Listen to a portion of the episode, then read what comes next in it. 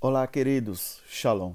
Hoje é o nosso dia 82 da nossa caminhada de 100 dias até Pentecostes.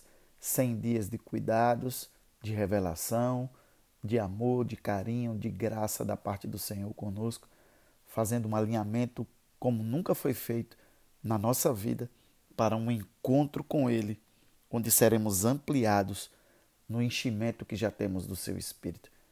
É tempo de códigos novos é tempo de manifestação nova, é tempo de novas nuances do Espírito Santo na nossa vida. Esse é um ano de buscar a manifestação plena do Espírito Santo e de estruturar a visão. Lucas capítulo 6, versículo 38 diz: Dei e lhe será dado. Uma boa medida, calcada, sacudida e transbordante será dada a vocês. Finanças é um grande teste para as coisas eternas de Deus. O próprio Jesus disse: se não formos fiéis nas coisas, nos recursos injustos desse mundo, como seremos fiéis nas verdadeiras riquezas? Então, o trato com as finanças, a relação financeira que nós temos com Deus é um grande termômetro para a confiança que o Senhor pode ter em nós, em revelações, em unção, em autoridade, porque quem maneja bem as finanças quem tem uma relação de graça com o Senhor sobre suas finanças, quem é generoso em relação ao reino de Deus, tem um coração confiável que pode receber de Deus coisas incríveis espirituais que não reterá essas coisas da humanidade nem da sua esfera de influência. Você já ouviu falar no creme dental Colgate? Esse creme é apenas um dos produtos das indústrias que hoje são denominadas Colgate Palmolive. William Colgate era ainda muito jovem quando ele foi tentar a vida em Nova York. E certo dia, o Senhor falou com ele em Gênesis 28, do 20 ao 22, sobre o voto de Jacó para ser um dizimista fiel. Jacó, que passava por sérios problemas familiares e financeiros, disse: Se o Senhor for comigo, de tudo te darei o dízimo. Seguindo o exemplo bíblico, Colgate prometeu, quando começou a trabalhar em uma pequena manufatura de sabão, que daria ao Senhor o dízimo de cada dólar que conseguisse ganhar. Assim como Jacó, ele também prosperou muito. E William Colgate começou um próprio negócio fabricando velas e sabões. Apostando na qualidade das suas mercadorias e nos preços acessíveis aos consumidores em geral, em poucos anos já estava produzindo, além de sabões, outros artigos para higiene pessoal. Sempre fiel nos dízimos, com o crescimento da empresa, chamou seu contador e determinou para ele: abra uma conta. E ele chamou de conta do Senhor.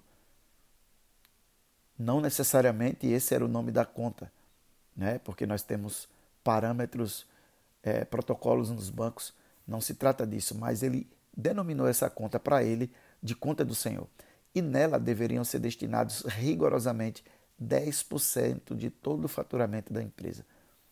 Conforme os negócios prosperaram, ele passou a acreditar naquela conta, além dos 10%, que é o dízimo, dízimo trata-se de 10%, ele começou a acreditar naquela conta 20% do faturamento, depois 30% do faturamento, depois 40% do faturamento e por fim ele estava repassando para a conta do Senhor 50% dos lucros da sua empresa eram dedicados ao Senhor e à sua obra. Hoje, a Colgate é uma das maiores empresas no mundo no ramo.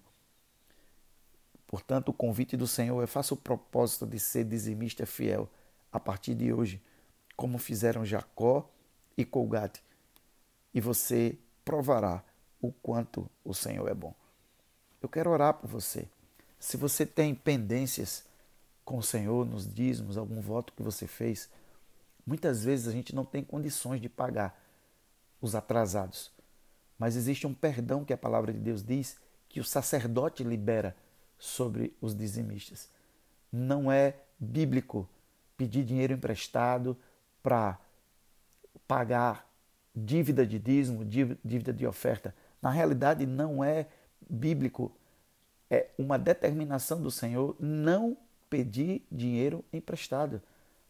Então, se você tem pendências com o Senhor, eu quero orar com você hoje E como sacerdote, eu quero liberar. Se você não é do cultura do reino, procure seu pastor.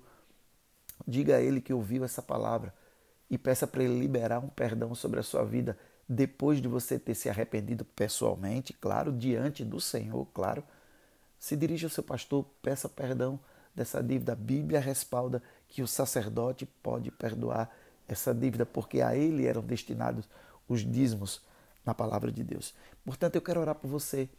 Se você se sente coberto pelo cultura do reino, eu quero orar por você nisso aí, para que você zere. Então, peça perdão ao Senhor sobre a sua inadimplência.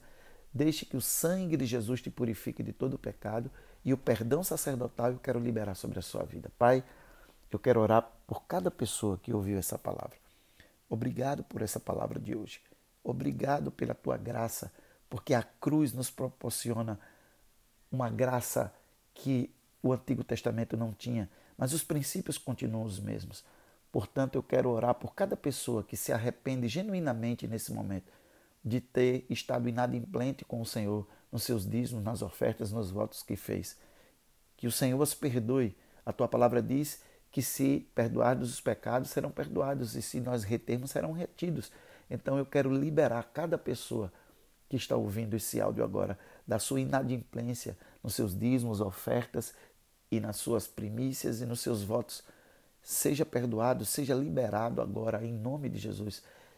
Zere esse tempo e comece com o Senhor um novo tempo, fazendo um propósito de ser dizimista fiel a partir de hoje como fizeram essas pessoas que nós lemos hoje. Eu abençoo você com a graça do Senhor. O sangue de Jesus é suficiente para te perdoar. Não entre em novas dívidas para pagar endividamento que você sente com a sua inadimplência com o Senhor. Hoje você está liberado, perdoado. Comece um novo tempo e um novo propósito com Deus, em nome de Jesus. Amém. Beijo no coração, querido. Deus te abençoe.